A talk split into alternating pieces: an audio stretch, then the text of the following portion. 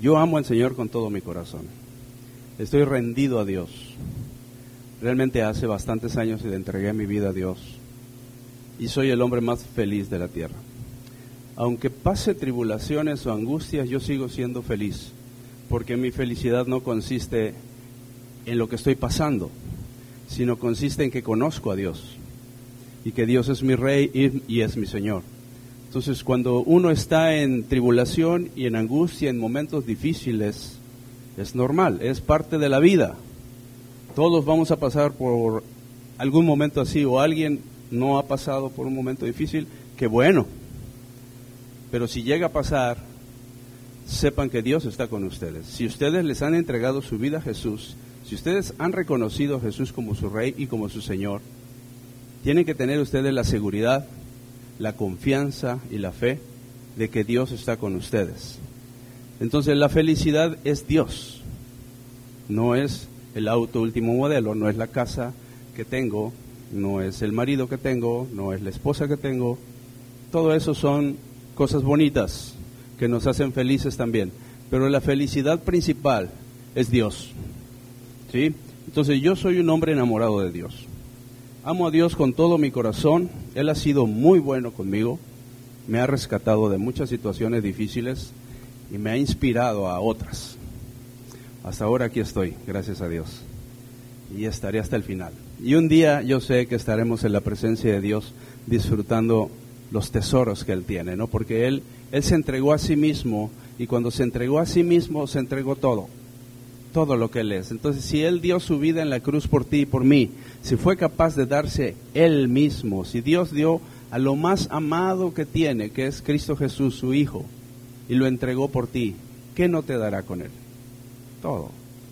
Tienes el cielo. Jesús mismo dijo que fue al cielo a preparar morada. ¿No? ¿Para quién? Para nosotros. O sea, la vida realmente, la vida nuestra no está aquí en la tierra. Tenemos que pasar esta vida, sí, la tenemos que pasar porque ya nacimos. Ahí pellizcate, eres real, estás viva, estás vivo, existes. Y estás en la tierra. Pero la vida realmente es la que viene. La que vamos a tener con nuestro Dios, ya en la eternidad, ya en la santidad, ya en la verdad, ya en la justicia, ya en la abundancia, en el cielo mismo, en la tierra, en la nueva Jerusalén, con, los ángeles. O sea, eso ya es lo normal para nosotros. Esto que estamos viviendo ahorita no es normal, no es lo normal. O sea, vivir con ladrones, vivir con mentiras, con injusticias, no es lo normal del ser humano. ¿Ustedes creen que es lo normal del ser humano? Vivir así. ¿Verdad que no? O sea, la injusticia no es normal. Pero sin embargo el mundo ya lo tiene como algo normal. O sea, hay cosas que ya lo toman como normales. Me robaron, me transaron, me engañaron. Ah, es normal, somos seres humanos. Y, y usamos un pretexto cuando no es lo normal. Dios es precioso. ¿Se acuerdan que una vez hablamos sobre fruto, más fruto y mucho fruto? ¿Si se acuerdan? ¿Cuántos lo están practicando? ¿Cuántos están en el primer nivel? ¿Cuántos están en el segundo nivel? A ver si es cierto. Díganme cuál fue el primer nivel. Va a haber examen. ¿Eh? Primer nivel, la palabra de Dios. La misma palabra de Dios. La lectura misma de la palabra de Dios, Dios te habla. Segundo nivel, ¿te acuerdas que hablas la palabra? Dios te limpia para que lleves fruto. Y si Dios te limpia, pasas al segundo nivel, que es cuando ya Dios te está limpiando, ya tienes una relación con Dios. Y el tercer nivel es cuando tú no te apartas de Jesús. ¿Se acuerdan? Nosotros somos los pámpanos, el Padre es el labrador. ¿Y quién es la vid? Jesús es la vid. Pámpano, vid, labrador. Eso, eso, eso, eso nada más explica la vida cristiana. Si no quieres leer tanta Biblia, nada más léete ese capítulo. ¿Cuál fue el capítulo? Se los dejo de tarea. Hoy vamos a ver, puede poner el título, pastor. Una enseñanza muy bonita, preciosa. Vamos a seguir creciendo en el Señor. Una vez también les hablé sobre partiendo desde el corazón. No sé si recuerdan de que la verdad de nosotros radica en el corazón.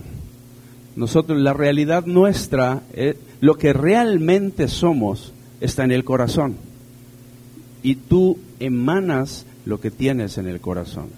Entonces, si, eres, si tu corazón es verdadero, tu vida será verdadero. Si tu corazón es mentiroso, tu vida va a ser una mentira.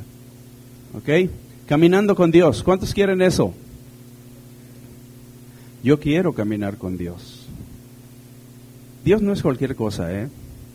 O sea, Dios es Dios. Dios es el ser supremo, el máximo, el creador de todas las cosas. Es grandioso, es magnífico, es rey de reyes, señor de señores, príncipe de paz. Y caminar con Dios no es cualquier cosa. O sea, si tú lo te pones en ese nivel de yo, Enrique Ángeles, tú pon tu nombre, voy a caminar con Dios. ¿Cómo lo verías? O sea, yo puedo caminar con mi vecino, puedo caminar con mi amigo, puedo caminar con mi jefe, y hay una relación. Pero caminar con Dios es otra cosa, ¿no? O sea, caminar con Dios exige muchas cosas. Cuando pones tu fe en Jesús, tu relación con Dios se convierte en lo más importante de tu vida. Porque Jesús es la entrada a una relación con Dios. Cuando tú le has entregado tu vida a Jesús, has entrado a una relación con Dios. Entonces empieza todo eso bonito, ¿no? Lo más importante. Querrás hablar con Él, buscarlo, complacerlo en todo lo que hagas. O sea, tu vida se convierte en una relación con Dios de tal manera que tú querrás complacer a Dios en todo lo que hagas. Lo vas a buscar, lo vas a anhelar, tu corazón se va a deshacer por Él. Vas a leer la palabra, vas a venir a la iglesia, vas a hablar de Él, vas a luchar para que tu vida cambie, para que tú seas diferente, para que tu mentalidad sea diferente. Tú le vas a poner fuerza a esa relación. O sea, tú te vas a interesar por la relación, porque muchas veces solamente creemos o pensamos que Dios es el único interesado en desarrollar una relación con nosotros, ¿o no? Y nos quedamos quietecitos, como pensando que Dios lo tiene que hacer todo. Pero nosotros tenemos que poner ganas en esa relación. tenemos que poner ese esfuerzo, esa lucha de qué es lo que me está impidiendo a mí tener una relación con Dios. Tú lo sabes. Tú sabes qué te está impidiendo tener una relación con Dios. Tú ya estás en Jesús, recuerden, tú ya estás en Jesús porque Jesús es la entrada a la relación con Dios. Si no tienes a Jesús, primero tienes que recibir a Jesús en tu corazón, rendir tu vida a Él y entonces entras a una relación con Dios. Pero cuando ya entraste a Jesús y ya tienes una relación con Dios, ahora entonces tú tienes que poner un esfuerzo propio para que la relación con Él se desarrolle.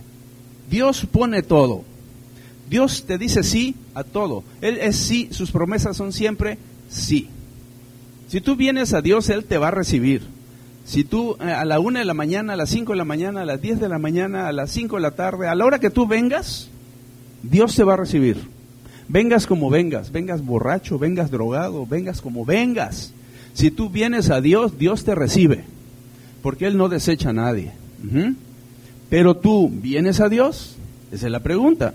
Sea, tú vienes a Dios. Entonces, cuando pones tu fe en Jesús, tu relación con Dios se convierte en lo más importante de tu vida, que querrás hablar con Él, buscarlo y complacerlo en todo lo que hagas. Esto es caminar con Dios. Por ejemplo, en Génesis 5.24, Génesis 5.24 habla de Enoch. Enoch fue padre de Matusalén. ¿Saben quién es Matusalén, no? Para que lo ubiquen. Así ya dicen, ah, Enoch, padre Matusalén. Matusalén fue la persona bíblica que vivió más años. Ajá. ¿O no? ¿O me equivoco? No. Ok. Enoch fue una persona que caminó con Dios. Dice Génesis 5:24, caminó pues Enoch con Dios y desapareció porque le llevó Dios. ¿Qué significará eso? Desapareció. ¿Esa palabra es normal en nosotros? ¿Verdad que no? Es una palabra sobrenatural. Así, así como que viene mi esposa caminando conmigo y de repente desapareció y yo le hago, ah, desapareció. ¿Verdad que no? o sea, uno se dice, ¿qué onda? ¿Dónde estás? ¿Qué pasó? ¿Qué pasó? ¿Qué pasó? Bueno, Enoch caminó con Dios.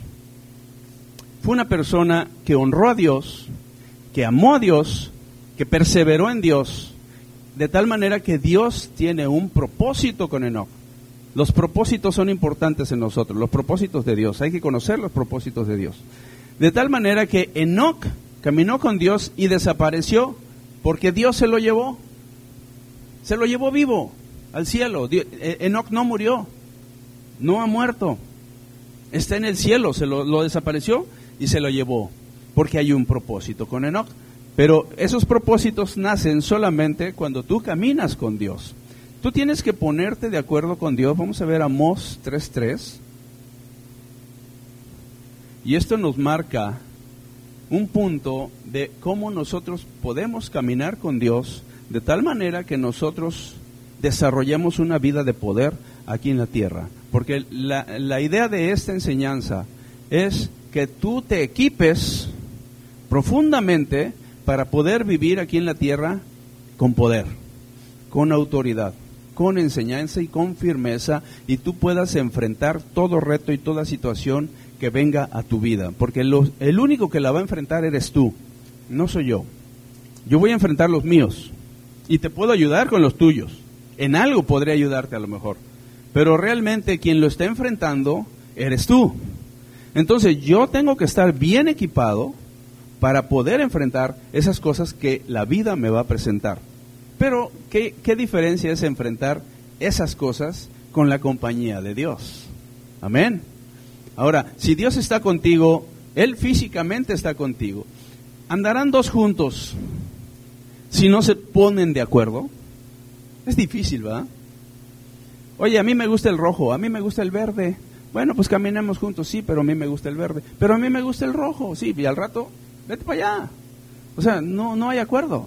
No, es que yo quiero ir para acá, y es que yo quiero ir para acá, y yo quiero ir para acá, y no, yo quiero ir para acá, y al rato, pues vete para allá, y yo para acá. O sea, no pueden caminar juntos.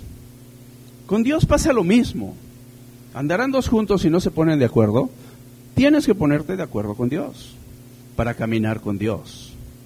Si no, no funciona. Y por lo regular, ¿quién pone las reglas? o póntele si tú tienes una regla para Dios y Dios te la acepta, pues qué buena onda. Te pusiste de acuerdo con Dios, pero ya es cuestión de que Dios decida. Pero por lo regular, Dios es el que pone las reglas, porque Él es Dios. Entonces, ¿andarán dos juntos si se ponen de acuerdo? Si no se ponen de acuerdo, no se puede. esta es una enseñanza que Dios te está dando para que sepas cómo caminar con Dios. De aquí vamos a empezar, ya que establecimos esto, de cómo caminar con Dios, cómo ponerme de acuerdo con Dios, saber que Dios es el que pone las reglas. Quiero decirte que el propósito de caminar con Dios, de ser amigo de Dios, es que Dios quiere derramar su gloria. O sea, Dios te va a llevar a lo máximo de Él. Dios siempre es espléndido, es abundante, Él nunca te da poquito, Él te da lo suficiente y más. Amén. Cuando vamos a una taquería y si tú invitas a alguien, dile, oye, ¿cuántos tacos me puedo comer? Los que quieras. ¿Me puedo comer cinco? Comete diez. Pero ya te comiste diez y comete otros cinco. Come más. Eso es abundancia. O sea, ese es espléndido, ser espléndido. ¿Qué te doy? ¿Un café? Sí, ¿cómo lo quieres? Capuchino. Te doy dos. Cuando tú empiezas a entrar en ese lenguaje, entras en el lenguaje de Dios. O sea, Dios es abundante, Dios da con, con, grandeza, siempre te va a llevar a más. Entonces, cuando tú empiezas una amistad con Dios, Dios quiere que esa amistad se vaya a lo más grandioso. No nada más ser conocido por Dios, sino que sea grande esa amistad, sea grande ese caminar con Dios, que tú conozcas las maravillas de Dios. Lo máximo de Dios, ¿qué creen que es? Lo máximo de Dios es su gloria. es lo máximo de Dios. La gloria de Dios cuenta, o más bien los cielos cuentan la gloria de Dios. Amén. ¿Por qué? ¿Por qué? ¿Me pueden decir por qué los cielos cuentan la gloria de Dios? ¿Por qué? Porque tú ves un esplendor, ves preciosidad, ves hermosura, tú ves el sol, ves el cielo, ves las nubes y tú dices, esto es glorioso, esto es maravilloso. Ves un ave cantando en la mañana y es la gloria de Dios. Tú ves cómo una flor crece y se forma y ves la gloria de Dios. ¿O no? Entonces, cuando los cielos cuentan la gloria de Dios, ¿qué quiere decir? El todo de Dios, la majestuosidad de Dios, lo hermoso de Dios, lo precioso de Dios, lo que Dios es, eso Dios quiere contigo. O sea, Dios quiere que tú manifiestes la gloria de Dios. Él quiere que tu vida sea una gloria de Dios. Entonces, para que eso suceda, hay pasos a seguir. Dios va a manifestarla, pero en la relación con Dios y en la amistad que estás teniendo con Dios y en el caminar con Dios, se va a desarrollar todo lo que se necesita para que la gloria de Dios abunde en tu vida. Y cuando la gloria de Dios abunda en tu vida, tú estás listo para muchas cosas, pero para allá vamos. Amén. Jesús le dijo en Juan 11:40, cuando tú entras a una vida con Dios, hay un algo que es necesario que tú tengas y desarrolles. Ya tú viniste a Jesús. Ya todos aquí recibimos a Jesús en nuestro corazón. Amén. Si hay alguien que no ha recibido a Jesús, recíbalo. Aquí le ayudamos. Pero cuando tú ya recibiste a Jesús y vas a tener esa relación con Dios, hay un elemento vital que es importante para que esa relación se desarrolle. ¿Cuál creen crees? ¿Creen que es? Es la fe. Juan 11:40. Jesús le dijo, ¿no te he dicho que si crees verás la gloria de Dios? O sea, ¿qué necesitas para ver la gloria de Dios? La fe. Entonces nosotros nos vamos a desarrollar en personas de fe. Pero no es esa fe de cuando te dicen, oye, ¿y tú a qué fe perteneces? ¿Realmente cuál es la pregunta ahí? ¿Qué religión tienes? ¿O no? Dice, ¿a qué fe perteneces? No, no, no.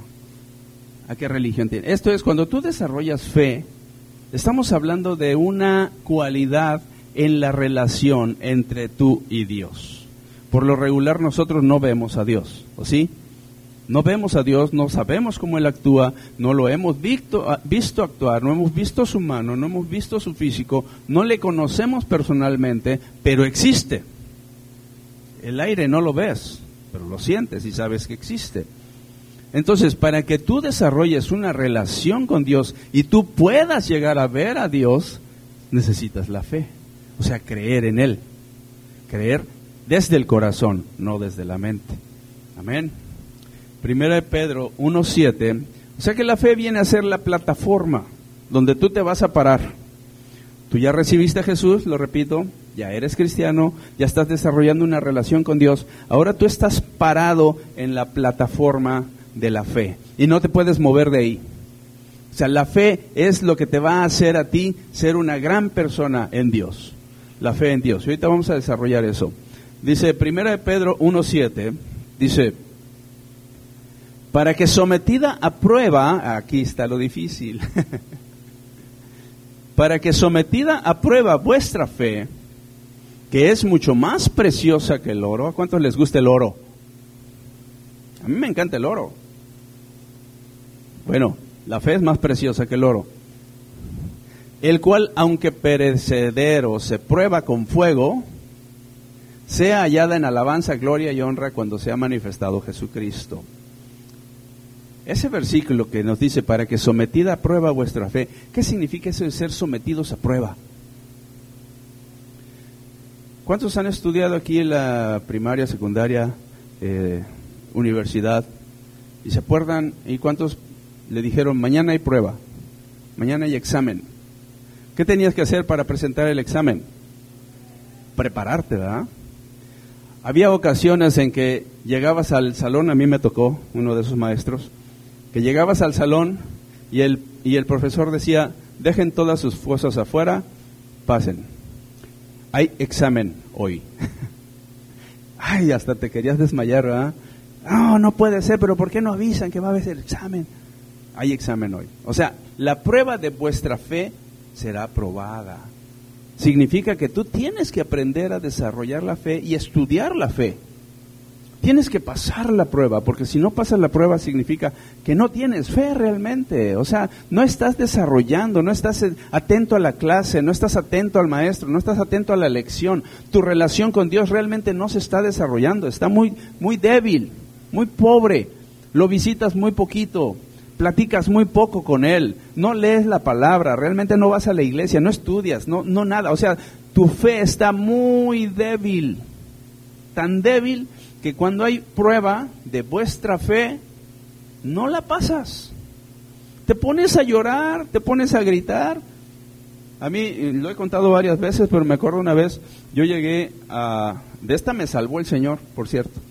Porque yo llegué a la escuela y cuando llegué todos los alumnos estaban afuera del salón. Y esa vez yo llegué como cinco minutos tarde. Y dije, ¿qué pasa? ¿Qué pasa? Eh, hay examen. No me digas, pero ¿cómo el pastor? El, el profesor no nos avisa. Yo era el dos de la lista y adentro tenía el uno. Híjole, y sigues tú, me decían. Wow, bueno, pues ni modo. Ahí ya, ya ves que de última hora sacas el cuadernito, ¿no? Y, revisas todo como si en ese momento todo se te fuera a pegar. Y de repente se abre la puerta sale el chavo y le hace, el, que salió primero le hace. Ángeles, pásele. Paso, tráete, tráete tu cuaderno. Porque hacía esto, agarraba tu propio cuaderno y de tu propio cuaderno lo abría y de ahí te hacía una pregunta. Como diciendo, es tu cuaderno, son tus apuntes. O sea, tú tienes que saber. Esto vayan, vayan ligándolo, ¿eh? O sea, vayan ligando esto que le estoy diciendo con lo que estamos hablando. Cuando yo entré, dije, bueno, profesor, dame tu cuaderno. Le di mi cuaderno, lo agarró. Él era ateo, yo ya era cristiano. Y en, en, en la portada de mi cuaderno le había puesto una calcomanía que decía, Dios es más grande que mis problemas. ¿Se acuerdan que en un tiempo hubo, eh, esas calcomanías se vendieron como pan caliente? Dios es más grande que mis problemas. Él agarró el cuaderno, leyó eso, luego lo abrió y lo cerró y volvió a leer eso. Él era ateo. Y volteé el cuaderno, me lo pone así de frente y me dice, explícame esto. Esa era mi pregunta de examen. Explícame esto. No, pues ahí sí yo estaba preparado. y le empecé a hablar de Jesús y le empecé a hablar de Dios. Y él me debatía y me decía esto y no es que esto. Y, y una hora nos tardamos. Una hora. Increíble, los de afuera estaban, ¿qué pasa? Tárdate más. una hora. Ya al final, este, cuando ya él decidió ya cerrar, me dice, ok, tienes diez. Salgo yo, me dice, ¿qué pasó? Ah, ah, cuando ya iba a salir me dice, ya dile a todos que se metan.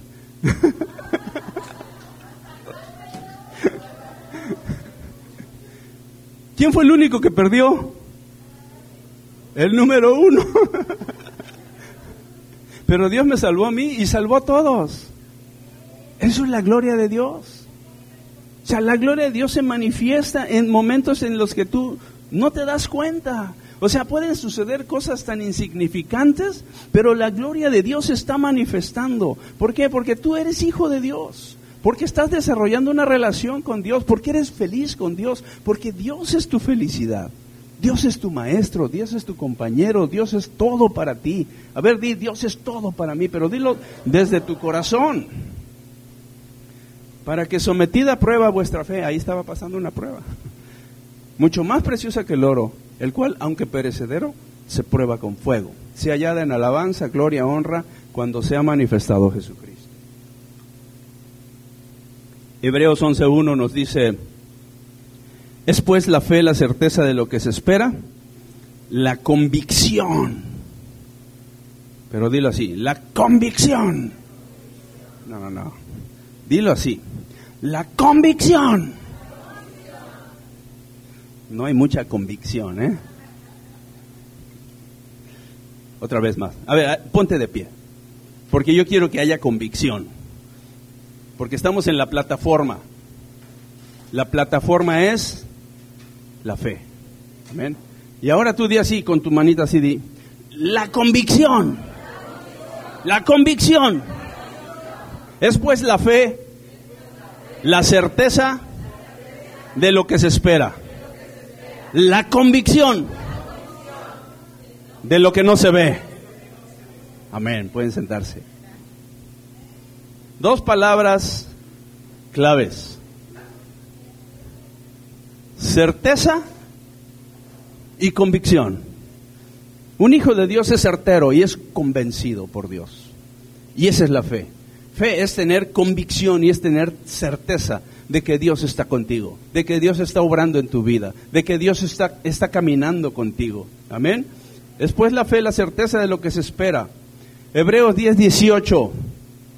Estamos poniendo la plataforma de fe. Ya se están parando bien ahí en esa plataforma de fe. No hay otra plataforma para el cristiano, ¿eh? La fe. Hebreos 10, 38. 38. Va a ser la segunda parte del versículo. Eh, bueno, más el justo vivirá por la fe. Pero ahí está. El justo, por la fe, vivirá. ¿Cuántos viven aquí? A ver, levanten la mano los vivos. Hay unos que son más vivos que otros. otros se pasan de vivos. El justo, por la fe, vivirá.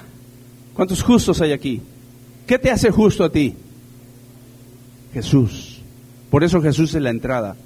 Ya tú entraste a Jesús, ya tienes una relación con Dios, ya caminas con Dios. Ahora Dios te está eh, eh, eh, poniendo en la plataforma de fe para que tú puedas desarrollar una vida de fe y puedas vencer.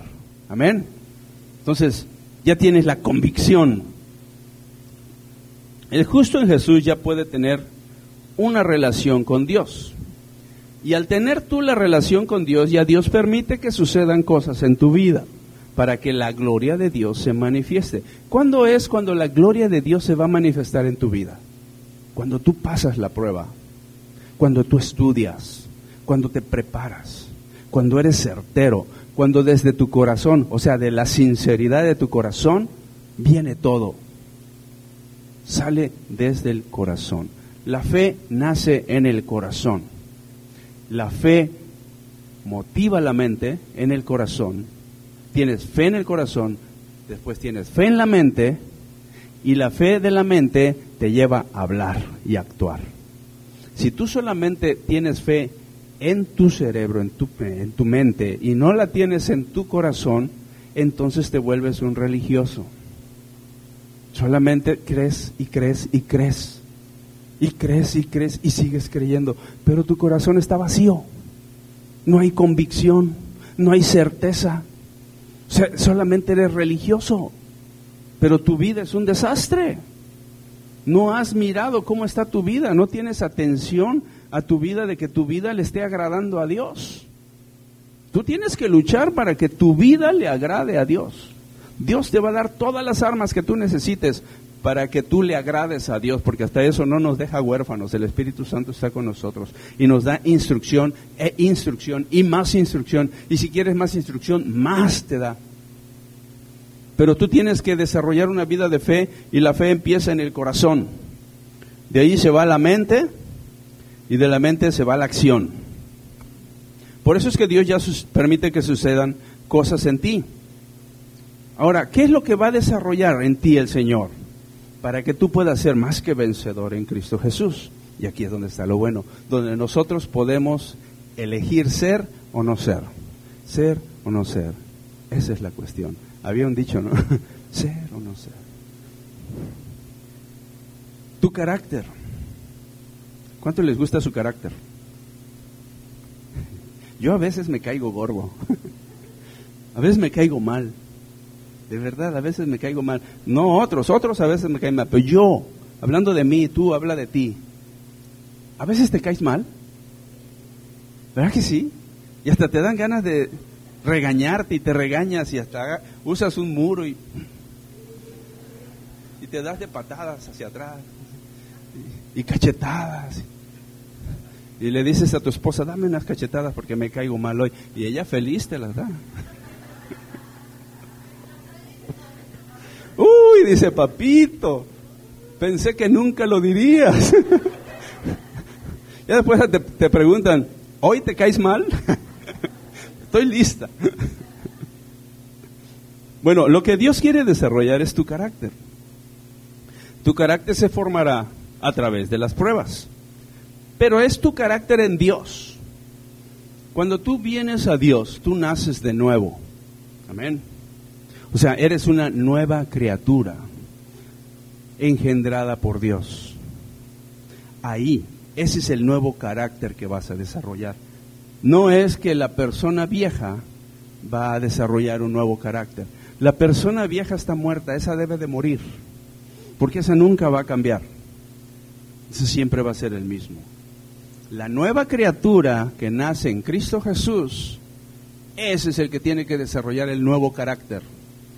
Viene en Cristo Jesús, ya nació, pero el, carácter se desarrolla en Dios. Entonces, es el único ser que va a aprender a desarrollar el nuevo carácter, no la vieja criatura. Si tú estás pensando que la vieja criatura, o sea, yo, Enrique Ángeles, el viejo, antes de nacer en Cristo Jesús, tenía un carácter y ese carácter lo tengo que cambiar porque ahora estoy en Cristo, estás mal. Ese carácter no va a cambiar. Es el viejo hombre. El viejo hombre debe morir. ¿Si se entiende eso? Entonces, cuando tú llegas a Dios, el nuevo carácter que tú vas a desarrollar es en la nueva criatura que nació en Cristo Jesús. Sí, sí queda claro, tiene que quedar claro, porque esa persona es la que está en la plataforma de fe. Esa persona nueva es la que está desarrollando el caminar con Dios. Esa nueva persona es la que Dios va a, glorificar. El viejo hombre se va a la cruz, ahí donde Jesús murió. Entonces tú dile, Enrique Ángeles, yo me voy a la cruz y muero con Cristo Jesús. Amén. Yo, yo, el viejo, ese que no conocía a Dios, pero que ahora recibí de Jesús y Jesús me dice, ven a mí y yo voy a Él, ahora yo muero con Cristo Jesús. Y nace un nuevo hombre. Amén. Dale un aplauso a Dios. Porque ese es un milagro de Dios. Ese nuevo hombre es tu ocupación. El viejo ni te preocupes. Del viejo ni te preocupes. No, yo tengo una gran esposa. La amo con todo mi corazón y siempre se preocupa por mí. Pero ¿cómo creen que ese carácter se va a desarrollar? una idea. ¿Por medio de qué? Por medio de las pruebas. Ay, ay, ya no me gustó. Que venga la alabanza. Las pruebas son buenas, créanme que las pruebas son buenas. Yo he ido al Costco y me encantan. Y me la paso prueba y prueba y prueba. Y son buenas.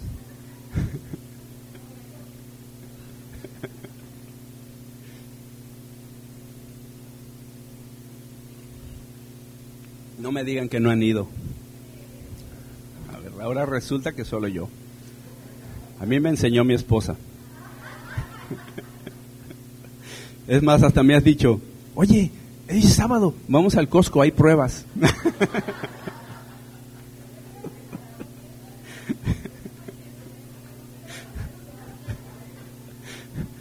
y luego salimos con el carrito lleno.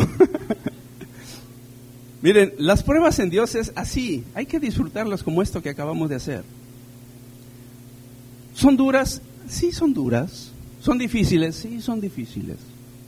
Parece que no vas a salir, parece que no vas a salir, pero es una prueba. O sea, es real, es auténtica, es verdadera. Estás pasando una prueba. ¿Alguna vez reprobaste un examen? Yo creo que sí. Todos reprobaron un examen, menos yo. Yo creo que ese mismo maestro, ese mismo maestro que nos hizo, me hizo ese, ese examen, en otra ocasión llegué a la escuela y nadie estaba en el salón. Nos cambió de salón. O sea, dejen sus cosas aquí en el salón, vámonos al salón 508. ¡Sas! No se traigan más que una pluma. Llegamos al salón y nos sentó una fila llena, una vacía, una llena, una vacía, una llena, una vacía. Ah, y uno sentado y una vacía y uno sentado. O sea, dicen que no hay que saber sino sentarse junto al que sabe.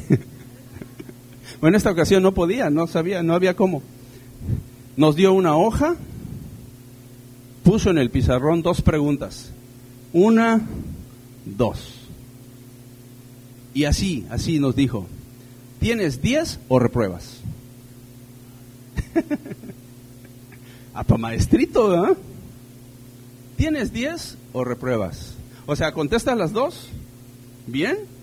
¿O repruebas? Esa vez no me salvó mi cuaderno. Por más que le puse el cuaderno enfrente. Yo vi las preguntas y me quedé pensando. Las escribí y todo. No, no sabía la respuesta. De plano me paré y le dije, profesor, no sé las respuestas. Muchas gracias. Ok, ya, yo me salí. Todo avergonzado, ¿no? Porque es terrible reprobar un examen. Cuando pudiste haberlo pasado con 10, si estudias, si te preparas. O sea, si tú eres alguien que está ocupado en estudiar, en prepararse y todo, llegas, ves las dos preguntas y póngame otras dos. O sea, las contesto porque ah, tenía compañeros de, siempre está el cerebrito, ¿no? Yo tenía compañeros que el matadito, el que dice que todo lo sabe y siempre saca dieces y qué aburrido, puros dieces, puros dieces, puros dieces. Nunca un ocho, siete. No. Yo le entregué mi hoja y, y otros, profesor, así hasta con un orgullo. Gracias, profesor. No, gracias, profesor. Bueno, cuando Dios te vaya a hacer una prueba, si no estás preparado, la vas a reprobar, por supuesto. En Dios también repruebas, ¿eh? Pero no hay problema, porque viene otra prueba. No se acaban. Esas pruebas que tú estás pasando en Dios, lo que están haciendo las pruebas realmente es forjando tu carácter. Te están dando un carácter en Dios. No van a durar mucho las pruebas puedes tener la seguridad de que de la prueba vas a salir. No son para siempre. Si estás pasando una enfermedad difícil, no es para siempre. Vas a salir. Si tienes un problema económico, no es para siempre. Vas a salir. Estás en una prueba. Estás pasando un examen. Tienes que prepararte para ese examen, ser fiel a Dios, estar consciente de que Dios está contigo, que tienes una relación con Dios, que has nacido de nuevo, que Dios es tu fuerza, que Dios es tu amparo, que Dios es tu refugio, que Dios te protege y que Dios te ayuda. Todo eso es fe. Y cuando tú haces eso, la prueba sigue, sí sigue. Pero Dios te va a dar la victoria. Amén.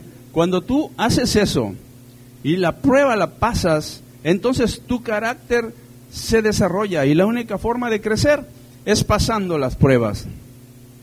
Porque cuando tú ya has crecido es cuando Dios entonces empieza a confiarte sus, a confiarte sus planes. Ya es otra cosa. Cuando ya tu carácter se va desarrollando en Dios, empiezas a tener una formación espiritual fortalecida, ya estás firme en Dios y las pruebas las pasas, porque créame, yo he pasado pruebas muy feas, muy feas y no es bonito, pero confío en el Señor y pasas. Cuando tú pasas esa prueba, entonces ya la relación cambia. Es una relación de alto nivel con Dios. Porque ya Dios empieza Él a confiarte sus planes.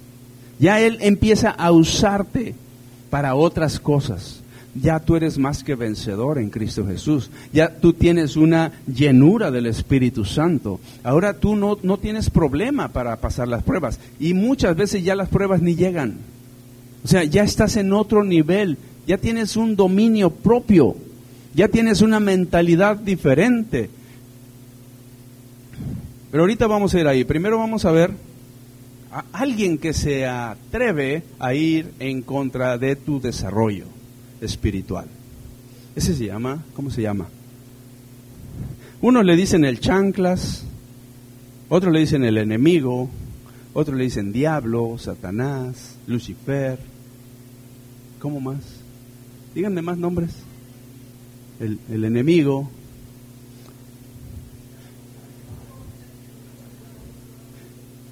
Bueno, ese, ese diablo o enemigo, si saben ustedes quién fue? Se llamaba Lucifer. Vivía en el cielo, pero se rebeló a Dios y Dios lo desechó del cielo. Y se trajo una tercera parte de los ángeles que estaban allá en el cielo. Se armó una revolución y lo echaron del cielo. Esta tierra aquí, ¿no los ves? pero ellos habitan esta tierra en los aires, porque son seres espirituales. Como tú y yo somos seres espirituales, Dios nos regaló un cuerpo y por eso nos vemos. Pero dentro del cuerpo está tu espíritu, que es con quien yo estoy platicando. Entonces, esos seres espirituales no tienen cuerpo. Son enemigos de Dios y son enemigos tuyos. Entonces, ellos son los que se oponen a que tú logres avanzar en Dios. ¿Y qué crees que es lo que Él quiere quitarte? La fe. ¿Por qué? Porque es el todo del cristiano. No te olvides de eso. La fe es el todo del cristiano. Ya pusimos la plataforma de fe, ¿se acuerdan? Estamos parados en la plataforma, pero si tú te quitas de la plataforma, te quitas de la fe. Y si no hay fe, no hay relación con Dios. Entonces, lo que el diablo quiere no es quitarte tu casa, no es quitarte tu carro, no es robarte tu computadora, no es robarte tus joyas, tu moto o lo que tú más preciado tengas. Yo no sé qué sea lo que más precioso es para ti. Tu trabajo, tus hijos. O sea, Dios, el diablo no quiere robarte eso. Si te roba eso, está usándolo para robarte la fe. Yo tuve una amiga que los invitamos, es un matrimonio muy precioso allá en México. Y una vez los invitamos a nuestra casa, estuvimos platicando y a ella le robaron su auto. Cristiana ella, pero, pero era un auto que había comprado con tanto trabajo. No es fácil comprar un carro o comprar tu casita, no es fácil, o sea, son sacrificios, son mensualidades altas y, y ahí estás y, y de repente que venga alguien y simplemente te lo quita y se lo llevó, pues duele, ¿no? Oh, y ella estaba triste, estaba angustiada, porque pues lo debía y todo. Claro, no sé qué, cómo tendría sus seguros. Pero estábamos platicando y ella me dijo en esa ocasión, me siento sin fe. Siento que no valgo nada, como que me estoy perdiendo, me estoy estresando, no sé qué pasó. Y ahí el Señor me reveló algo que, que le dije y le dije, ¿sabes qué? que te robaron tu fe. Te robaron tu fe. Y a ella como que le cayó ahí en ese momento una revelación y dijo, ah, y se paró, se paró y fue al baño. Dice que fue al baño y se puso, se miró en el espejo. Y cuando se miró en el espejo dijo, me robaron mi fe. Y en ese momento ella dijo, no, a mí nadie me va a robar mi fe mi fe es con Dios. Y se empezó a recuperar y se levantó. Ahí, ese mismo momento. Yo dije, qué tremendo lo que el diablo hace. O sea, si te roba la fe, Tú entras en, una, en un estrés, en preocupación, en angustia. No sabes qué hacer. Entras en un, en un estado esquizofrénico, estrés, no sé cómo decirlo. Palabras así que te puedan decir que eres nada. O sea, no vale nada la vida. Porque me robaron un auto. O sea, e, e, e, es feo, pero no es como para decir, ya me voy a quitar la vida, ¿no? O me divorcié, o mis hijos no me quieren y me abandonaron. Tu fe es tu base. Acuérdate que ¿quién te hace feliz? Dios. Si tú empiezas a ver que tu felicidad consiste en eso, te estás saliendo de la fe y estás haciendo a Dios a un lado y estás esperando que tu felicidad sea todo eso. Entonces ella se puso otra vez en la plataforma de fe y dijo, no, en el Señor yo soy más que vencedor. Y volvió, volvió su paz. Empezó a ser otra vez la mujer que era antes. Entonces, vamos a ver algo muy bonito. ¿Cuál fue la gloria que vivió Israel en el pasado y cuál es la gloria que vive la iglesia hoy? O sea, tú y yo. Aquí ya ya vamos a empezar a terminar. Ustedes recuerdan que el pueblo de Israel vivió en Egipto, fue oprimido por el, el, e, Egipto y clamó a Dios. El pueblo clamó a Dios. Pasaron años después de ese clamor. Y Dios preparó a Moisés y Moisés fue llevado al desierto. Y en el desierto fue preparado por 40 años. Imagínense, 40 años en el desierto. Y después Dios le dice, tú vas a rescatar al pueblo de Israel. Y lo manda ya Moisés en este momento, ya había pasado todo lo que acabamos de hablar. Ya él era alguien que Dios le confiaba sus planes y lo usó para rescatar a un pueblo lo manda y sucede todo lo que sucedió, en Egipto con las plagas y, y el pueblo sale y sale al desierto con una promesa de llegar a una tierra prometida que era Israel. En esa tierra prometida había leche y miel, así lo dice la palabra. O sea, leche y miel significa que hay abundancia, que es algo hermoso, que es algo precioso. Entonces, pero para llegar ahí tenían que atravesar el desierto, que es lo que nosotros vamos a atravesar para llegar a la gloria de Dios. ¿Cuántos están dispuestos? Digo, no hay de otra. si estás dispuesto, vas, y si no estás dispuesto, pues te quedas en el mundo. Entonces sale, sale el pueblo, pero la diferencia es que Dios iba con ellos. Y en el desierto, ¿qué hay? Nada. Solamente animales ponzoñosos, arena, sol, cansancio. No hay un centro comercial, no hay mar del Caribe, no hay nada. Sin embargo, Israel iba a atravesar ese desierto. Pero algo glorioso aquí es que en el día, cuando estaba el sol, en todo lo que daba, la nube de Dios estaba ahí. La presencia de Dios estaba en esa nube. Esa nube cubría al pueblo de Dios de las pruebas del sol, del calor del sol. Amén. Sin embargo, ahora Dios está dentro de ti. Con ellos se manifestó en una nube, pero hoy Dios está dentro de ti. Y no, no, no me convencieron. ¿Se fijaron lo que dije? Y no les alegró. Como que no cayó. Antes, la nube de Dios estaba en el desierto y cubría al pueblo de Israel de las pruebas del sol. Hoy, que tú y yo somos la iglesia, Dios está dentro de ti.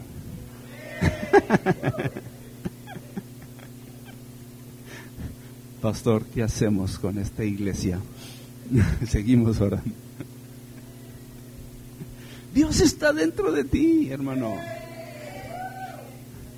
Por la noche había frío. Un desierto es frío por la noche. Por el día es caliente. Y por la noche es frío. No sé por qué. Pero así es. Bueno, hoy el fuego del Espíritu Santo está con nosotros. Antes era el fuego del Señor que los cubría, porque era una nube de fuego y les daba calor. Hoy el fuego del Espíritu Santo está con nosotros. Amén. Amén. Ahora, ¿cómo los alimentaba? Si se dan cuenta, las intervenciones que Dios tenía con Israel en ese tiempo, todo es sobrenatural. La nube es sobrenatural, el fuego es sobrenatural, el maná es sobrenatural. Hasta había reglas. Dios le decía, salgan, agarren cierta cantidad para el día y no agarren más. Mañana vuelven a salir, agarran otra cantidad y no agarren más. Y el viernes agarran doble porque el sábado no va a haber. Y no agarren más. Ok, la instrucción estaba clarísima. Yo no sé qué instrucciones Dios te ha dado a ti, clarísimas. No lo agarraron, pastor. Hoy, ¿cuál es tu comida? La palabra de Dios, ahí la tienes, mira, ahí está. ¿La tienes en tu casa? A lo mejor la lee más el polvo que tú. El polvo es bien espiritual. ¿Y yo? Agarra la palabra de Dios. O sea, esa la puedes comer lo que quieras. Puedes leerte cinco versículos, diez versículos, dos libros, tres libros, los que quieras. No hay problema. Antes el maná nada más había cierta porción. Los alimentaba y con eso era suficiente para vivir. Hoy el Señor te dio, te dio la palabra escrita, te dio la palabra en el iPhone, en el iOS, en el Android, en la tablet, en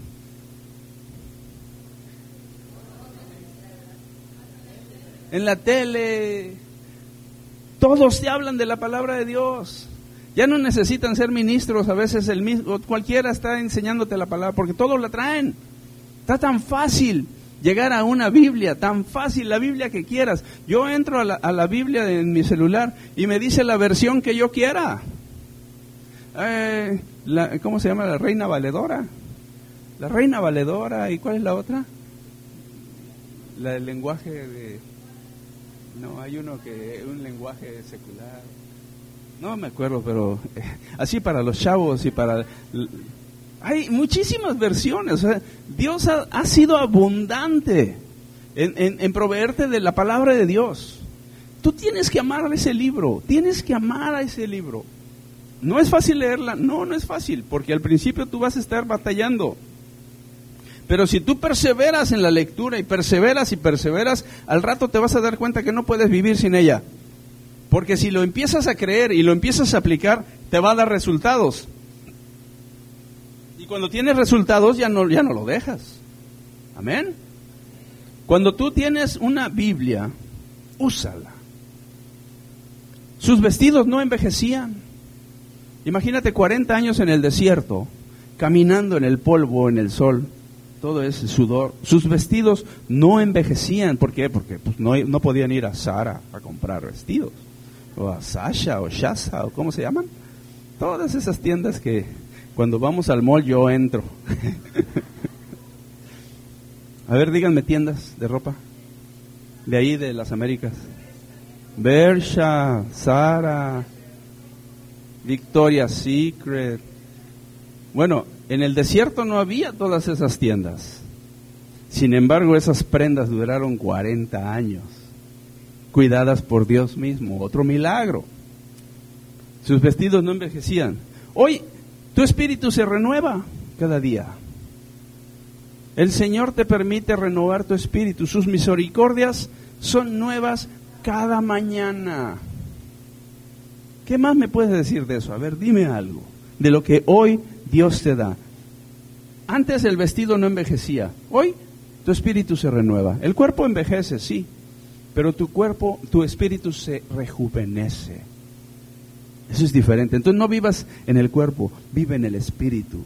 Si quieres, ver, quieres ser siempre joven, vive en el Espíritu. Y siempre serás jovial. Tu expresión será jovial. Tus pláticas serán joviales. Tus pensamientos serán joviales. Aunque empiecen a salir arruguitas, tú siempre serás joven porque vives en el Espíritu. Ah, ¿verdad? Ninguna crema arregla eso. Y por último, llegó Moisés, esto me encanta, porque cuando llegan a un acantilado donde ya no pueden avanzar más, el ejército egipcio viene detrás de ellos y está el mar enfrente. Y tú dices, ¿qué hago? ¿Para dónde avanzo? ¿Cómo le hago? No, pues ya, si tú no estás en fe y estás cansado de la vida y todo, tú vas a ver que el ejército viene tras de ti y te vas a rendir. Como una presa cuando llega el león y la agarra, ¿qué hace la presa? Ya se rinde. Y, y clama Moisés a Dios y Dios le dijo, fíjense, si Dios a ti te llega a decir esto una vez, es que estás bien avanzado en el Señor, pero sí nos faltó inteligencia. Dios le dijo, ¿por qué clamas a mí? ¿Por qué clamas a mí? Extiende tu vara y abre el mar. Ah, pues sí, ¿verdad? No se me había ocurrido. No, o sea, Dios habita otro nivel y tú habitas otro nivel. Y esos niveles no están de acuerdo. Nosotros habitamos una vida natural y estamos acostumbrados a vivir en ella y no creemos la sobrenatural o no nos hemos atrevido a creer la sobrenatural y por eso nos angustiamos si no hallamos respuestas. Pero Dios llegó y le dijo, ¿por qué clamas a mí? Extiende tu vara y abre el mar. Qué fácil. Qué increíble. O sea, tú dices, ¿qué? ¿What? Moisés obedeció, gracias a Dios, extendió la vara y se abrió el mar. Ahora, ¿qué pasa? En la actualidad, ¿qué pasa? Hoy tienes puertas abiertas de bendición. Dios está contigo, habita dentro de ti. Tienes un espíritu joven, tienes una relación con Dios. Y si tienes un problema, no va a ser el problema el que te va a gobernar. Tú vas a gobernar el problema, sea el que sea. Tú tienes que ponerte por encima del problema, desarrollar una mentalidad por encima del problema y desarrollar un carácter en Dios. Ahora, ¿cómo se desarrolla el carácter en Dios? Tú tienes que desarrollar un carácter de integridad, un carácter de confianza en Dios, un carácter de amor, un carácter de justicia, un carácter de valentía, un carácter de fidelidad a Dios, un carácter de firmeza, un carácter de honrar a Dios. Todo esto se desarrolla en el nuevo hombre, en tu espíritu nuevo, en aquella nueva criatura. Si tú desarrollas integridad, confianza, amor, justicia, valentía, fidelidad, firmeza, honra, etcétera, ese nuevo hombre es poderoso en Dios. Porque eso es el carácter de Dios. Dios así es. Por eso es que con Dios nadie puede. Si Dios dice, le dijo a Moisés, extiende tu vara y abre el mar, ¿Por qué lo dijo? Porque para Dios es normal. Abre el mar. A veces nuestra mente se estanca en ideas. No sé qué hacer, cómo hago en esta situación. Y una vez me puse a orar al Señor porque yo tenía un auto que ya me estaba dando problemas, pero no tenía dinero para comprar el auto. Pero tengo un Dios maravilloso Y yo estaba orando al Señor, me pasé, mi, mi esposa y yo estábamos orando, y metí esa oración a mi oración cotidiana, ¿no? Señor, mira, tengo este auto. Y, y, cuando hables con Dios, sé natural, o sea, no sea religioso, sino sé natural, dile así como platicas con cualquiera. Mira, Señor, tengo este auto, pero ya me está dando mucha lata. ya se la vive más en el taller que en mi casa. Ya lo que yo gano en el, en el trabajo, ya no es para mí, es para la familia de los del taller. Y, y yo soy tu hijo, papi, ayúdame. Es más, como le contaba una vez a mi hermano, llevo, una vez ese carro me dio problemas y lo llevé a la agencia. Lo llevé a la agencia y lo metí y dije, oye, tengo este problema en el auto. Ah, por fin llegué a la agencia. Aquí sí me lo pueden arreglar. Y me dicen, ¿qué modelo es tu auto? No, pues es modelo 1807. ya les di el modelo y me dicen, el de la agencia me dice, no, esos autos ya no los recibimos aquí. no, pues imagínate, si yo estaba grande me hicieron chiquito. Dije, ya de plano ni, ni la agencia lo recibe. No, es que ya la tecnología cambió, entonces ya no tenemos la tecnología para estos autos. Wow, y, yo, yo, yo ahí le dije al Señor, Señor, actualízame, papi. De veras, tú puedes hablar así a Dios. Actualízame, Señor, porque no sé qué hacer. Bueno, ¿cuántos recuerdan a Héctor? Cuando Héctor compró un carrito bonito, yo lo acompañé a la compra, lo ayudé con la compra y todo. Lo compró. dije, ah, qué bonito carro. Ya quedó ahí la cosa, ¿no? Después Héctor me dice, me voy a regresar a Australia. ¿Cómo, mi hermano? Sí, que me voy a regresar. Voy a vender todo, voy a vender la casa y voy a vender el auto y bla, bla, bla. Y me dice, ¿no quieres el auto? Digo, uy, me encantaría, pero no tengo. Y bueno, quedó, ¿no? Yo eh, hice un plan, me fui a orar a Dios. Le dije, Padre, yo estoy orando a ti por un auto. Y esta es la oportunidad, ¿qué hago? Y entonces yo hice un plan. Y fui con Héctor y hablé con él y le dije, mira, tengo esta posibilidad, esta otra y esta otra. Y él me dice, es tuyo. Me lo dio. Con unas facilidades increíbles que solo un milagro de Dios pudo hacer. Y tengo el auto. Un milagro de Dios. Les pongo este ejemplo con un simple auto. Mi casa es otro, otro milagro. ¿Podemos nosotros creer en Dios para todas las cosas? Si tú eres hijo de Dios, sí puedes. Si estás en la plataforma de fe, sí puedes. En Dios todo es posible. Todo es posible para el que cree. Entonces, si tú desarrollas una vida de fe en ti y tú estás practicando una vida y una relación con Dios, y Dios es lo máximo para ti, ¿qué te va a hacer el enemigo? Él va a correr de ti le vas a dar miedo. Cuando Él quiera venir ante ti, no va a poder porque tú estás blindado con el poder de Dios, estás blindado con la autoridad de Dios, tienes una relación con Dios que el diablo envidia y no puede, porque él ya no la puede tener. Y entonces tú puedes bendecir a los demás.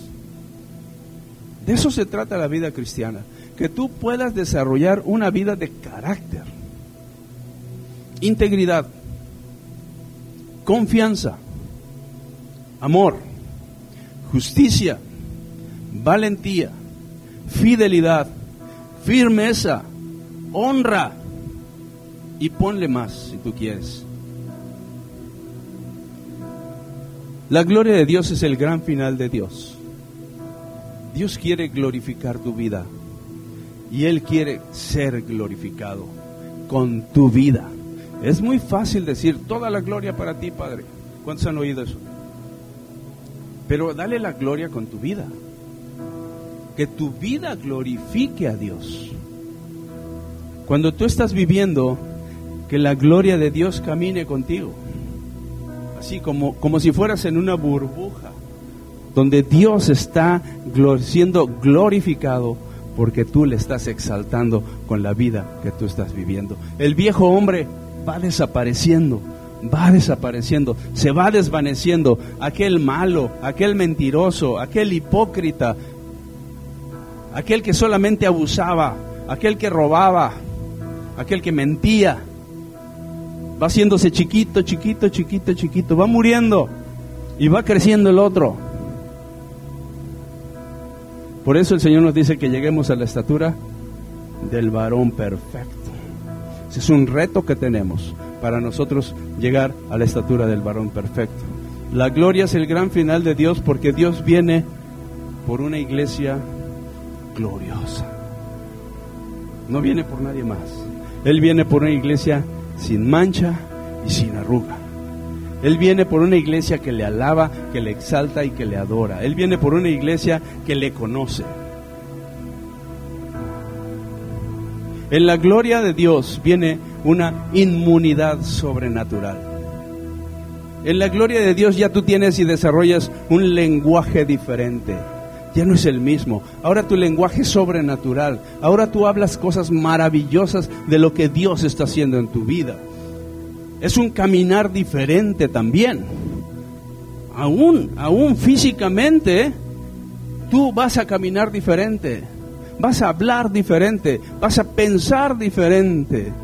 En la gloria de Dios, tu mente piensa diferente, tu personalidad es diferente. En la gloria de Dios hay milagros, hay sanidades, hay liberaciones. ¿Cuántos quieren eso? Yo quiero milagros en mi vida.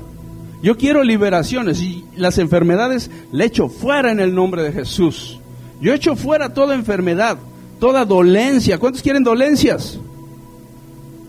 Yo no quiero enfermedades. Hazle así, enfermedad te vas en el nombre de Jesús. Cualquier enfermedad que quieras venir a mí, te vas ahora en el nombre de Jesús. Toda dolencia no entra a mi cuerpo, no entra a mi ser, no entra a mi espíritu, no entra a mi alma. Te vas en el nombre de Jesús. Yo estoy parado en la plataforma de fe y mi carácter se ha desarrollado en Dios. Y ahora yo tengo autoridad para decirte, te vas, fuera pobreza. La pobreza no es parte de mi vida.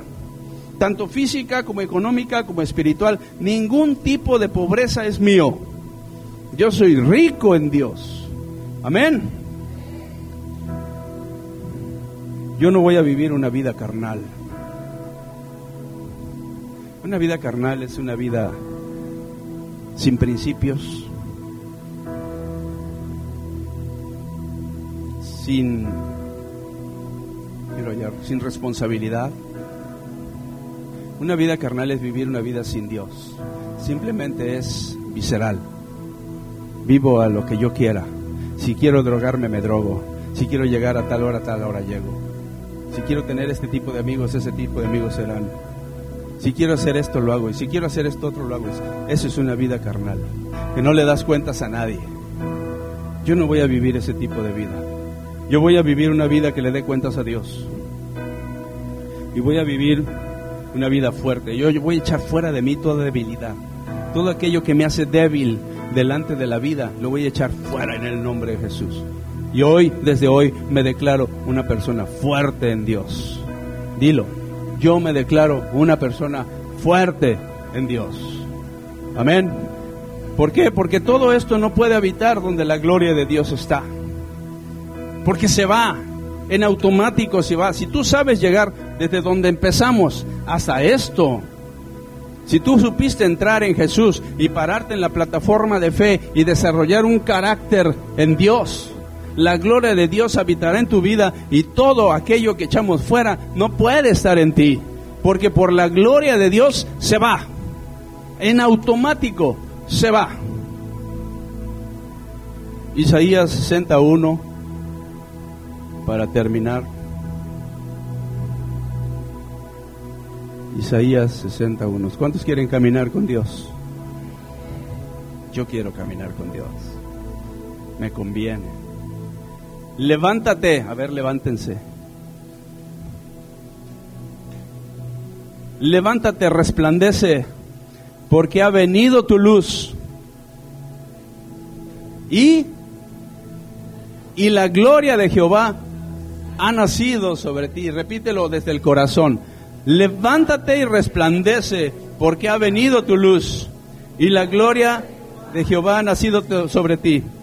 El 2. 62. Porque he aquí que tinieblas cubrirán la tierra y oscuridad las naciones. Ay, Dios mío, más sobre ti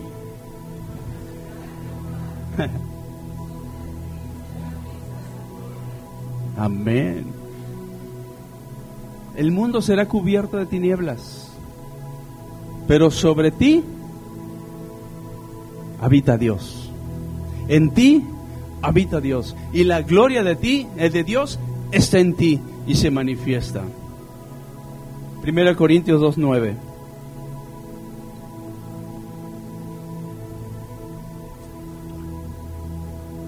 Primera Corintios 2.9.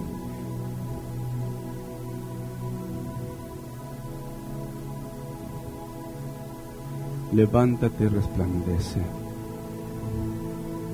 Cosas que ojo no vio, ni oído yo, ni han entrado en corazón de hombre, son las que Dios ha preparado.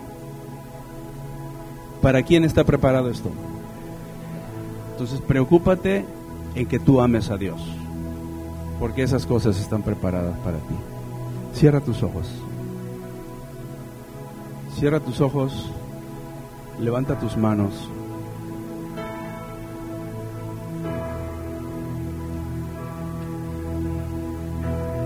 Ten un momento tú con Dios. Dile lo que quieras. De lo que hablamos hoy, si algo tocó tu vida, díselo. Si te falta fe, dile. Si no has nacido de nuevo, dile quiero nacer de nuevo. Si no has recibido a Jesús en tu corazón, recíbelo. Simplemente levanta tus manos y dile, Dios, yo quiero estar contigo. Yo te amo, Señor. No te he conocido, pero te quiero conocer. Y quiero vivir esa plataforma de fe. Quiero caminar en integridad. Quiero caminar en fidelidad a ti. Quiero ir, Señor, a donde tú vas. Quiero hacer lo que tú quieres hacer, Padre. Habla con Él. Habla con Él. Enséñame a ser íntegro, Señor. Enséñame a ser un, una persona de confianza contigo. Lléname de amor, Padre. Yo necesito amar. Lléname de amor, lléname de justicia, Señor. Que la justicia sea mi estandarte, mi bandera. Hazme valiente, Señor, ante las situaciones, ante las adversidades. Dame un espíritu de valentía, Señor. Dame firmeza. Enséñame a honrarte, Padre. Enséñame a ser tu hijo. Te lo pido en el nombre precioso de Cristo Jesús. Amén.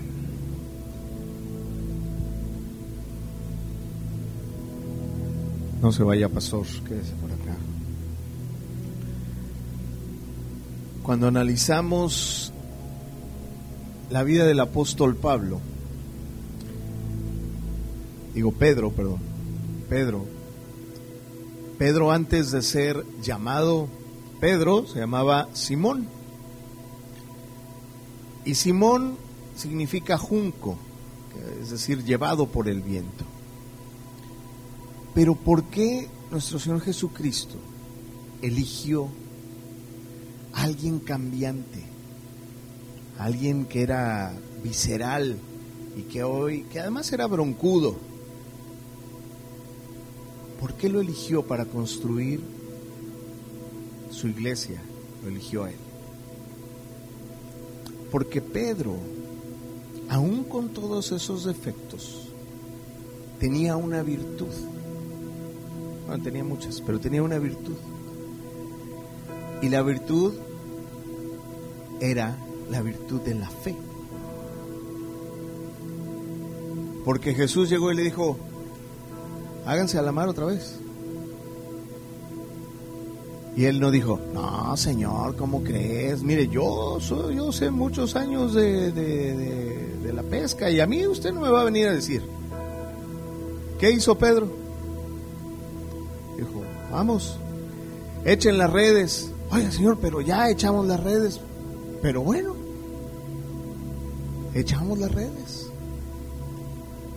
Ahora vayan para allá iba para allá. Ahora hagan esto.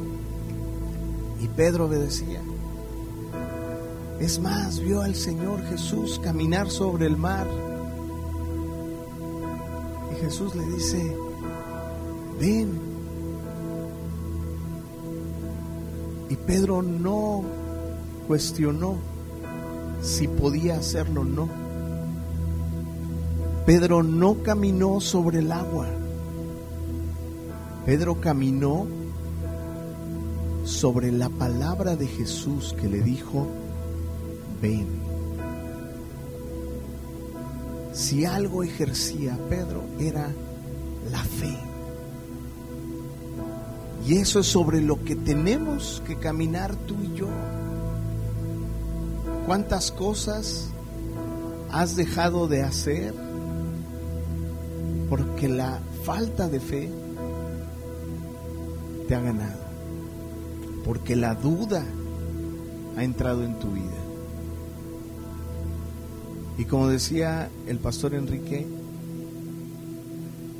no podemos, no podemos alcanzar esa plenitud en el Señor, de alcanzar esa gloria del Señor sin la fe. Y estas pruebas, esta prueba de carácter, fíjate, te la voy a poner así. Si tú tienes más de un año con la misma prueba, revisa tu fe. ¿Por qué? Porque el pastor nos dijo que las pruebas eran temporales. Y si hay una prueba que tiene más de un año en tu vida, ya no es temporal, ya se quedó a vivir contigo. Y hay quienes hasta dicen, es que es mi dolor. Es que es mi enfermedad. Es que pues así son las cosas, la cosa está bien difícil. Sí, es que pues el gobierno no nos apoya. Es que no hay trabajo. Y nos volvemos expertos esquesólogos. Es que esto, es que el otro, es que aquí, es que allá. Cuando nos tenemos que volver expertos en fe para ver la gloria de Dios. Cierra tus ojos, así como estás, cierra tus ojos.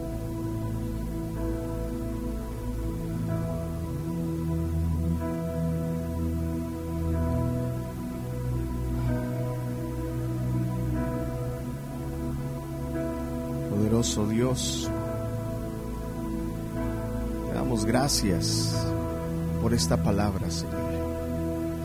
Te damos gracias porque hoy tú nos convocaste a estar reunidos en este lugar, Señor. Y yo pude ver oposiciones, defectos, cosas que impedían que yo llegara aquí. Pero aquí estoy, Señor.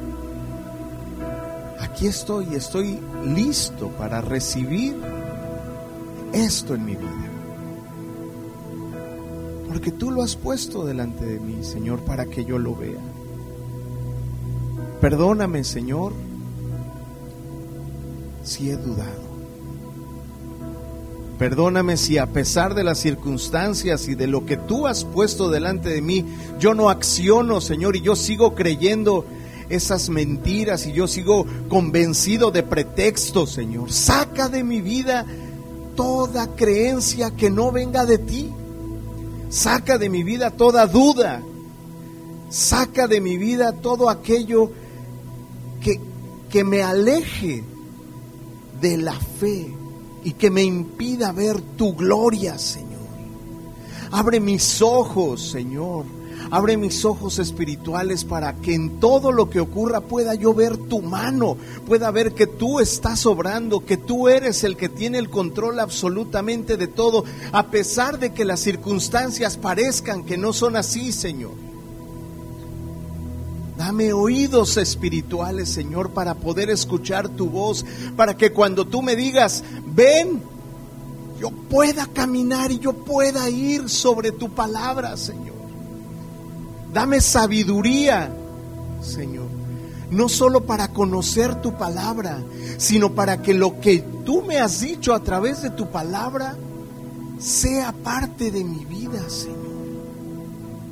Y que yo pueda caminar sobre esa palabra, sobre esa certeza de lo que tú me has dado, Señor. Dame gozo en el corazón para que a pesar de las pruebas, yo pueda saber que es temporal. Yo pueda saber que esto pasará.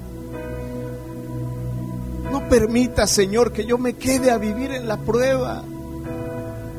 Dame fuerza, dame inteligencia, dame sabiduría para poder salir de esa prueba y poder demostrarte, Señor, Señor, yo no pude, pero tú sí pudiste formarme en esa prueba. Estoy listo para que me formes, que me transformes, que quites de mi vida todo aquello que no sirve. Saca de mi vida toda creencia, toda amistad, toda conclusión humana a la que yo haya llegado que me impida ver tu gloria. Hoy estoy aquí, dile, hoy estoy aquí, Señor, para ver tu gloria, para caminar en fe. Que no haya duda de que tú controlas mi vida. Gracias, poderoso Dios. Gracias. Cierra tus ojos, cierra tus ojos, así como estás.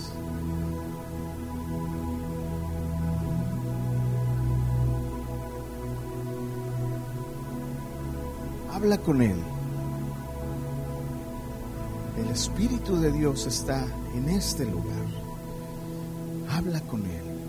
Hay algo que tú tienes que decirle de esta palabra que has recibido. Hay algo en ti que sabes que en este momento está en tu corazón. Ponlo delante de Él, sácalo. En nombre de Jesús, la sangre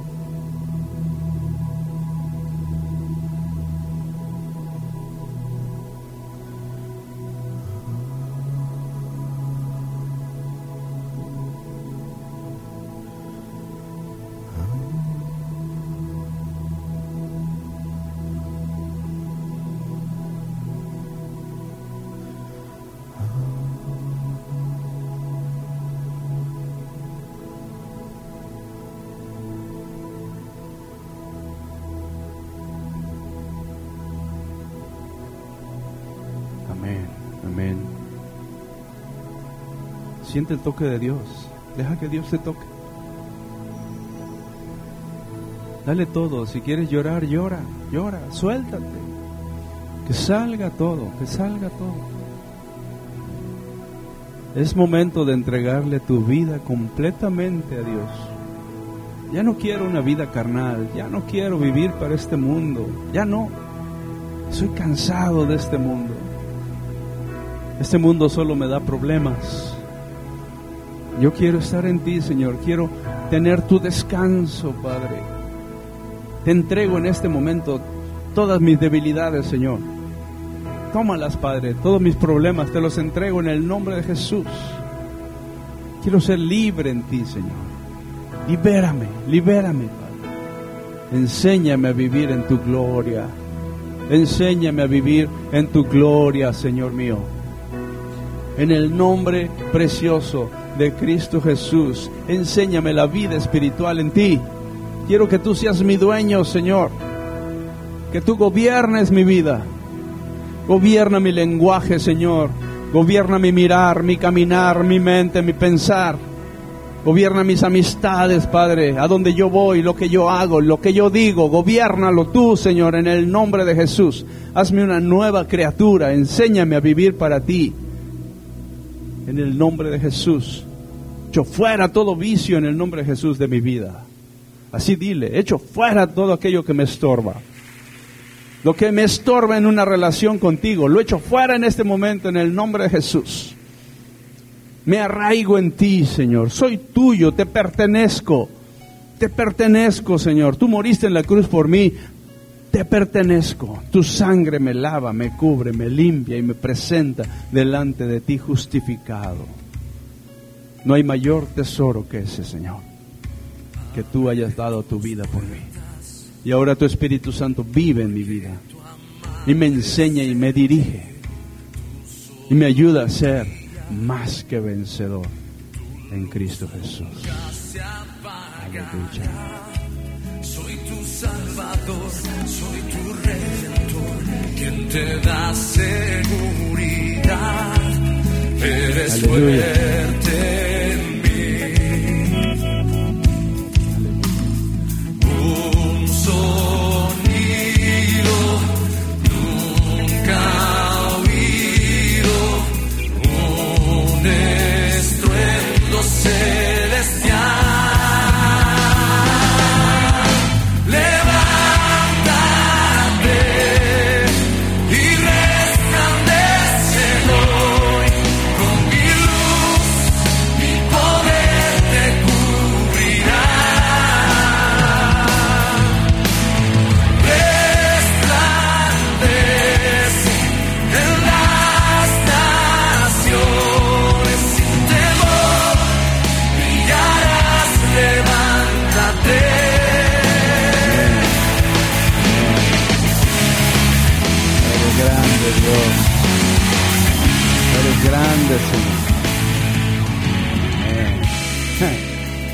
¿Cuántos quieren caminar con Dios?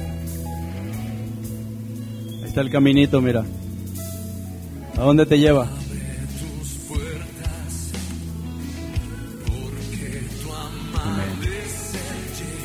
¿Están felices? ¿Hizo algo el Señor con ustedes hoy? ¿Tocó sus corazones? Esas lágrimas de dónde vienen? Del corazón. Siéntense un momento. Siéntense.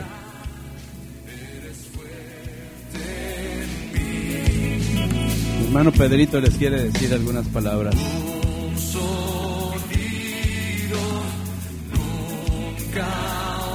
Gracias, pastor.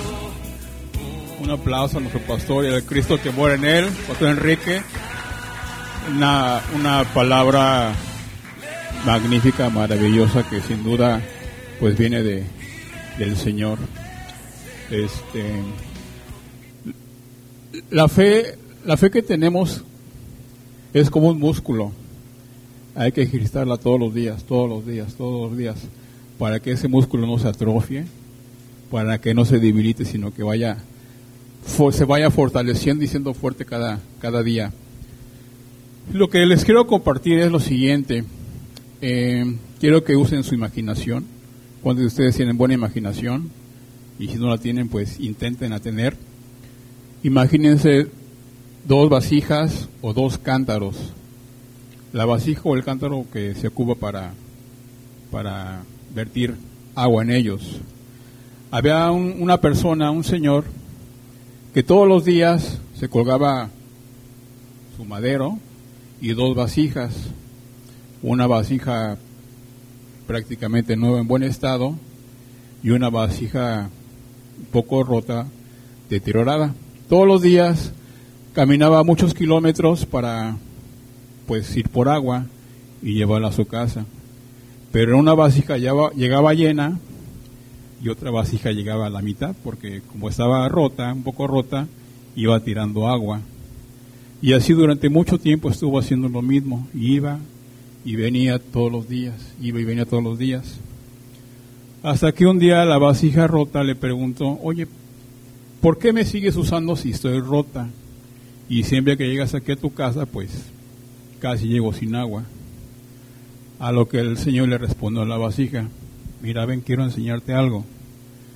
Durante todo este tiempo, en este, en este lado, sembré semillas. Y en este lado han crecido flores. En este lado no ha crecido nada. Porque por tu vasija siendo rota, al momento de ir caminando, va tirando agua y va germinando esa parte de, del camino donde yo he sembrado. Entonces, hermano, no te preocupes tú si tienes o si te sientes ser una vasija rota, porque de cualquier forma el Señor te va a usar. Pastor.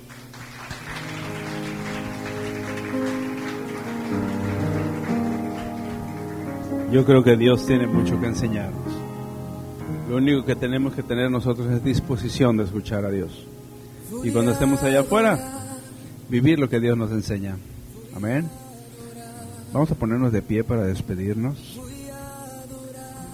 Darle gloria a Dios por el día de hoy. Es un buen día. Dios nos ama hoy también. Aquí estamos vivos, respirando. Dios nos ha dado nuevas misericordias el día de hoy. Así que dile, gracias papi por el día de hoy. Gracias por la vida, Señor. Me has regalado una vida y yo quiero vivirla para ti. Ya no quiero vivir para mí. Ya estoy cansado de mí. Ya me caigo gordo yo a mí. Me caigo mal a veces. Pero tú eres grande y tú me ayudas a vivir en amor, en fidelidad, en integridad, en confianza, en fe. Que tu gloria brille en mí. Así dile. Que tu gloria brille en mí. Así como los cielos cuentan la gloria de Dios, yo quiero que mi vida cuente tu gloria. Quiero que mi vida brille, Señor. Gracias. Me voy de este lugar, Señor, pero sé que tú vas conmigo para seguir junto a mí. Quiero caminar contigo. Quiero caminar contigo. En el nombre de Jesús. Amén. Dios me los bendiga mucho. Sucederá, sucederá, sucederá, sé que algo sucederá.